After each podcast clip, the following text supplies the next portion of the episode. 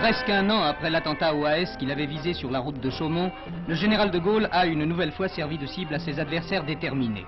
Alors voilà, cette fameuse déesse dont on a parlé, celle-là même à bord de laquelle il se trouvait lorsqu'il a réchappé à l'attentat du petit Clamart. 150 balles ont été tirées, environ une quinzaine ont touché la carrosserie, deux pneus ont été crevés, et le véhicule a continué à rouler sur plusieurs kilomètres jusqu'à l'aéroport de Villacoublay. Les fêtes. Parti de l'Elysée, deux voitures foncent vers Villacoublay. Soudain, d'un coin de rue, une rafale. Mais les voitures ne ralentissent pas. À 50 mètres, nouvelle rafale. Les voitures ont passé. C'est fini. Les conjurés ont disparu. Arrivé à l'aéroport de Villacoublay, Charles de Gaulle descend de son véhicule, constate euh, les impacts de balles sur la carrosserie, aurait déclaré euh, cette fois c'était tangent. Aurait-il même rajouté ils savent vraiment pas tirer Il y a une autre version plus familière qui aurait été euh, ils tirent comme des cochons. Et euh, ensuite, une fois qu'il monte dans l'avion, il dit à son épouse Yvonne Yvonne, vous êtes brave. Tout est résumé euh, dans, dans ces mots. Et quant à Madame de Gaulle, quand elle descend de son véhicule, elle déclare euh, J'espère que les poulets n'ont rien. Alors les gendarmes qui assurent l'escorte sont très touchés que Madame de Gaulle se soucie de leur personne. Vous imaginez bien que jamais Yvonne de Gaulle n'aurait appelé les policiers les, les poulets.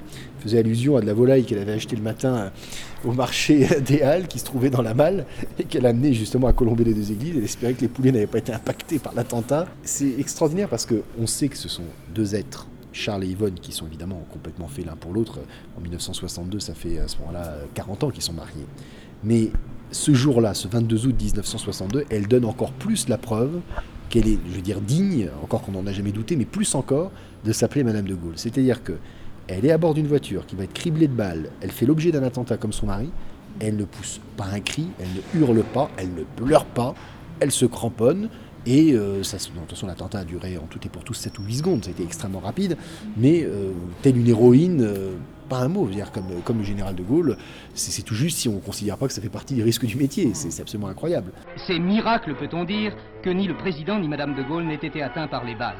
Alors néanmoins, la présence d'Yvonne de Gaulle dans le véhicule a, a joué quand même une importance euh, non négligeable, c'est-à-dire que le commanditaire de l'attentat, le lieutenant-colonel Bastien Thierry, a été identifié peu de temps après, a été euh, arrêté, euh, jugé par un tribunal militaire et a été condamné à mort. Et le général de Gaulle a refusé de le gracier, et pour plusieurs raisons. La première, c'était qu'au fond, le lieutenant-colonel Bastien Thierry euh, n'avait pris aucun risque le jour de l'attentat, il s'était juste contenté d'agiter un journal pour donner aux autres l'ordre de tirer. Bon.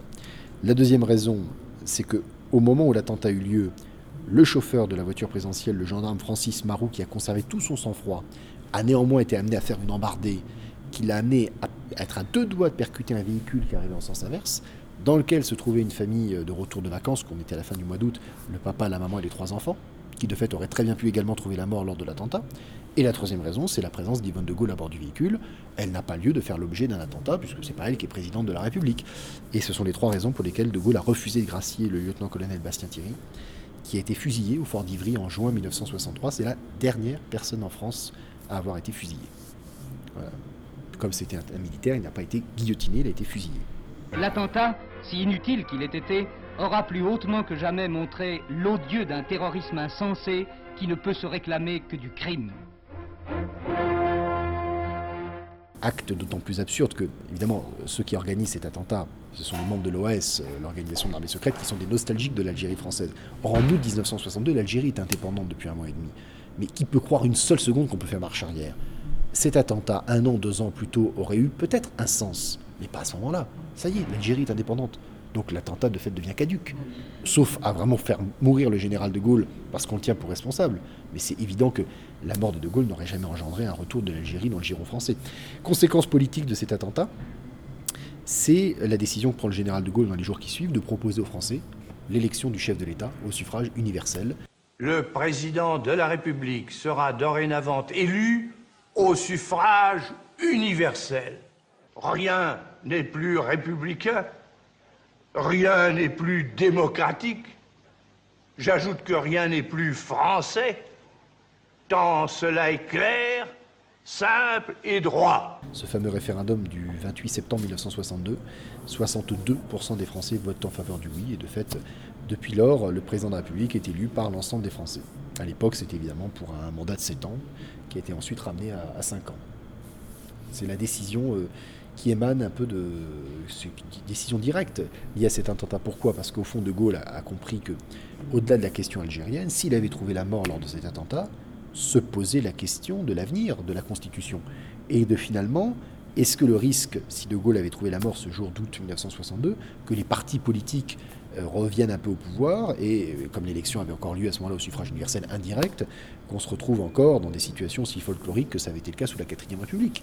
Les attentats perpétrés ou préparés contre ma vie me font une obligation d'assurer, après moi, pour autant que je le puisse, une république solide. Je crois que l'attentat du petit Clamart, qui l'a encore plus fait rentrer dans la légende, a amené à une recrudescence des ventes de DS dans les mois et les années qui ont suivi. C'est la voiture qui a sauvé la vie du général, et ça, c'est pas rien. L'élasticité de l'air et la souplesse de l'eau sont associés pour votre confort dans la suspension hydropneumatique Citroën. À la suite de cet attentat, a été proposé au général de Gaulle ce magnifique véhicule, et je dis ça évidemment en plaisantant parce que je ne trouve pas qu'esthétiquement ce soit un très beau véhicule, qui est une Renault Rambler. Et alors, c'est un véhicule dont les pièces détachées provenaient des États-Unis. Tout ça a été rassemblé en Belgique et après commercialisé notamment en France. Comme on sait que le général de Gaulle n'était pas américanophile, euh, l'ayant vu, il aurait déclaré eh bien, écoutez, que ceux qui l'ont commandé euh, l'utilisent, mais où est ma déesse?